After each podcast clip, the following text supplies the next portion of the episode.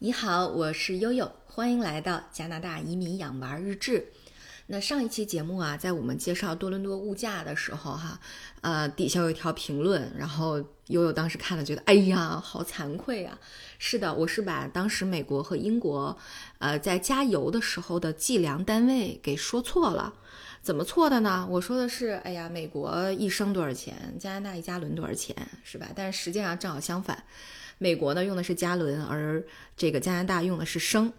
呃，为什么那天会搞错？特别有意思，是因为我在录节目的同时，然后奥斯卡不停的在从学校在我手机上给我发微信啊，我又要甩锅给奥斯卡了，天哪，太开心了。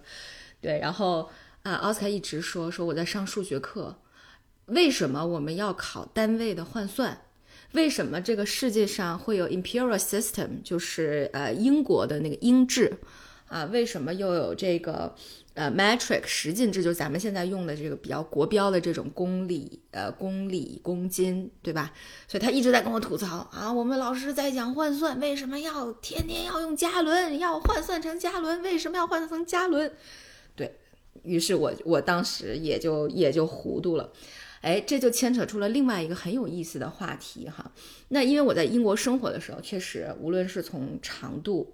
呃，重量、面积和这个容积，呃，英国呢，大部分我们在生活中使用的都是英制，都是 imperial system，啊，皇家体系。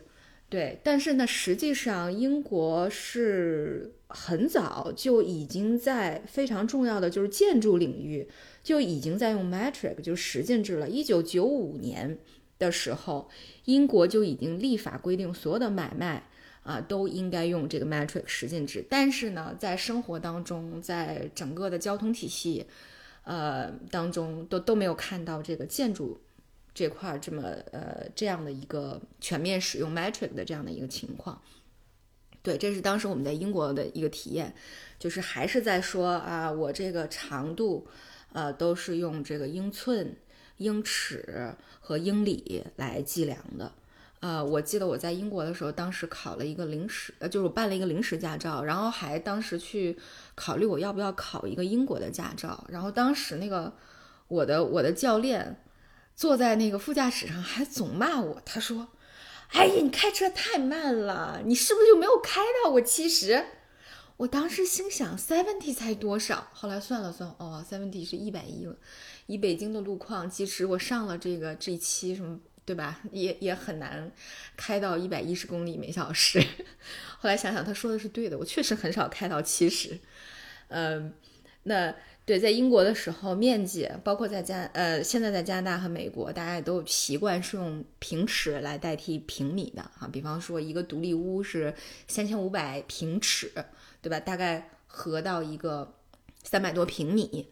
呃，那么从容积上，呃，更多的用的是盎司，对吧？用的是品托，用的是加仑，呃，然后在重量上也会经常用到盎司，还有磅，啊，那个英国还有一个叫一个 stone，就一个石头，也挺有意思的哈。它专门会在某一些具体的场合会用一些奇怪的单位，就我们我们都很少听说，也几乎不用。呃，对，然后盎司这个单位也经常经常会用，我就记得以前。我的同学或者我的朋友会说：“哎，我生了一个几盎司的小孩儿，对吧？包括温度，大家也会感觉到这个华氏和摄氏也是也是完全不一样的。就比如有有的时候一来，你说：‘哎呀，这都孩子们发烧烧到一百一百度了都。’啊，当时觉得天哪，烧到一百度了，那不就是开了吗？都冒烟了。后来想，哎，也觉得是，嗯。”挺挺恰如其分的这么一个形容哈，所以其实确实在生活当中方方面面哈，英制和这个呃 metric 十进制，就这两种计量体系确实还是挺大的差别的。对，那再说回来，美国和加拿大目前哈，就是你你会发现很诧异的，虽然说加拿大是一个英联邦国家，但是它用的是十进制，对吧？虽然说美国和英国好像。没有加拿大和英国这么紧密的联系，但美国居然用的是 imperial system，居然用的是英制，这也是为什么在加拿大的这个高中数学的这个呃教纲里面还有这样的一块知识点的保留，就是有英制和这个十进制之间的一个换算，好吧？嗯，那那对，那说回来，为什么呢？就悠悠做了一些功课哈，因为确实我不是很擅长历史，对，但是这是一个非常有意思的点。这位我也很感谢这位听友哈，提提醒了我，我犯了一个错误，但是同时这又是一个非常有趣的话题，为什么呢？对吧？那么，呃，这个我查了很多资料哈，它这个资料最早写的是摄氏度和华氏度之争，摄氏度和华氏度之争也很有意思。这个呃，华氏温度的发明是荷兰的物理学家丹尼尔·华氏，这个摄氏度的发明是瑞典的天文学家啊，叫安安德斯，就是他们两个发明这个计量单计量系统，其实仅仅隔了几十年而已。所以差不多呢，都是在呃这个一七零零年代，就十八世纪末的同一时间，呃，那么呃这个研研发出来的这两两套体系，对吧？那么同样的，呃，公制呢是其实公制和摄氏度呢最早是在法国占一个主导地位的。那么在英国呢，用的更多的是这个 imperial system 帝国这个度量衡，还就是皇家度量衡，还有这个就是华氏度啊，所以这是好像看起来是嗯特别独独立的两套系统。而我就是我我们中国当时最早我们在这个确定度量衡的时候，确立的就是一个公制啊，所以就是我们我们习惯了，我们买衣服呀，我们看温度啊，对吧？我们都是喜欢用摄氏度，喜欢用厘米，喜欢用米的。对，这是我们到加拿大以后，哎，也确实发现有的时候会有一些这个不太习惯哈。基本上还是会有生活中的很多方方面面还在用这个 imperial system，呃，对吧？但是呢，主要的计量单位就像之前我们听友指出来的，就比如我们在加油的时候用的就是升了，对吧？而在美国用的是加仑。这个是源于在呃，其实进入了一八零零年以后，对吧？然后这个所有的工厂都开始兴建了，正好处在这个工业革命开始真正形成测量，开始真正把这个度量衡运用到这个生产生活当中去的这样的一个关键的阶段。那么这个时候工厂是开始兴建的，而所有的关于工业设备的工业相关生产的培训，其实是都在英国进行的。那么，无论是美国和加拿大，当时如果工人们是想要生产的话，想要建造工厂，想要使用机器设备的话，都要经过英国的系统培训。那么，英国在系统培训的时候呢，就引用了，就使用的是英国的 Imperial System，是英国的这个度量衡，帝国度量衡。啊，所以美国的工人使用了英国的这个测量制度，所以他们慢慢在生活当中也会使用它。比如说，他们会按磅。去买肉，他们去按夸托去买牛奶，对吧？后来演变成了用啊加仑来加油，用英尺和英寸来量身高，对吧？所以，那么这一切，美国和加拿大基本上是同期在这样运转着的啊。那么，嗯，其实美国建国啊将近两百五十年。呃，加拿大一百五十多年啊，所以其实基本上这个在工业革命那个阶段，在使用度量衡的阶段，其实这段的历史是颇为相似的。那么到了呃，就是二十世纪的中叶到二十世纪七十年代，那么呃，很多国家都开始逐逐渐的使用公制了。呃，那么在这个时候呢，美国和加拿大同时面临的一个问题就是要不要转换成公制？嗯。那么加拿大的首任总总理叫约翰麦克唐纳，就麦当劳啊，麦当劳爵士，一八七一年的时候就把公制已经合法了。但是那个时候，美国和加拿大同样的，如果你想换度量衡，那么就意味着你要换掉设备，对吧？你要换掉很多这种呃这个商业这个生产领域的一些呃。这个体制和方式方法，而这种转型的成本是非常高，有人工的成本，有硬件的成本，等等的。所以在当时，美国就基本上一直在沿用。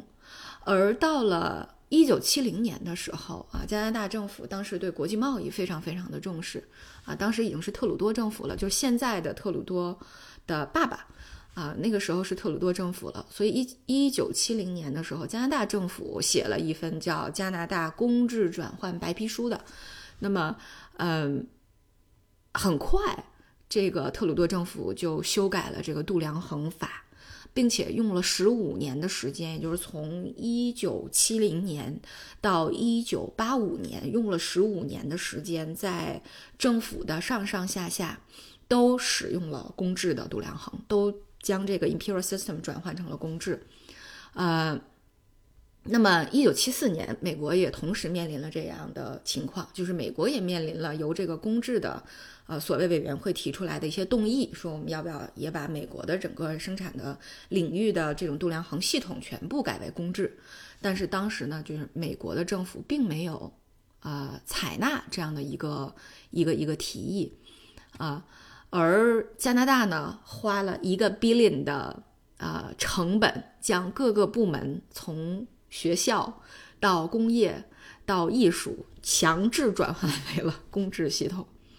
呃，就是我我现我用 YouTube 还能搜到，就是在一九八二年我出生的那一年，嗯，多伦多还有很多诉讼，有很多街头的抗议，有很多街头的采访，啊，都是反对花如此这个高昂的成本啊。